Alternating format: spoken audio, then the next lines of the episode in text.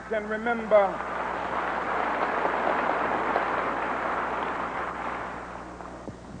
I can remember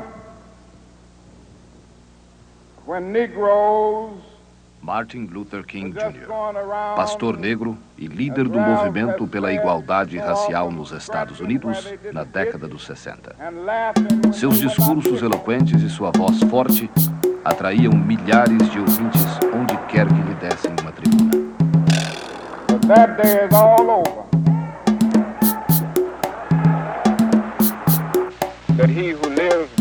King se tornou nacionalmente conhecido em 1955 ao liderar um boicote dos negros contra as empresas de ônibus de Montgomery, no Alabama, que só aceitavam passageiros negros se estes se sentassem nos bancos traseiros dos ônibus. Em 1963, já conhecido em quase todo o mundo pela sua pregação pacífica da igualdade racial nos Estados Unidos, Martin Luther King Jr. liderou a grande marcha sobre Washington, na qual 150 mil manifestantes negros e brancos foram exigindo do governo o fim do preconceito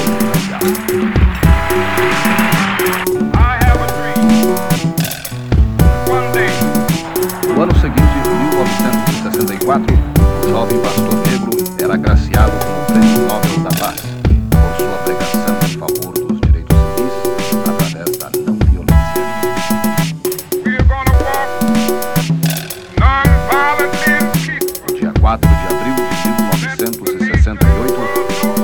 liderar uma passeata pacífica dos lixeiros de Memphis, no Tennessee, Martin Luther King Jr. foi vítima de uma violência brutal.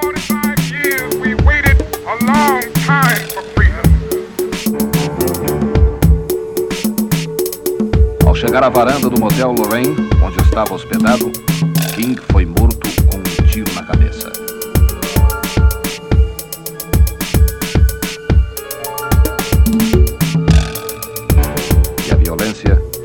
mais violência. Em Washington e outras cidades, os negros atearam fogo em casas, lojas e automóveis. E só depois de vários dias, a indignação cedeu lugar à dor e às lágrimas.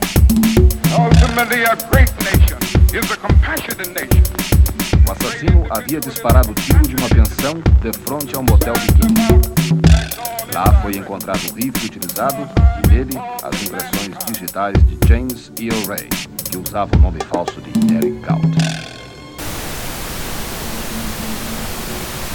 O assassino havia disparado tiro de uma pensão de frente a um motel de King.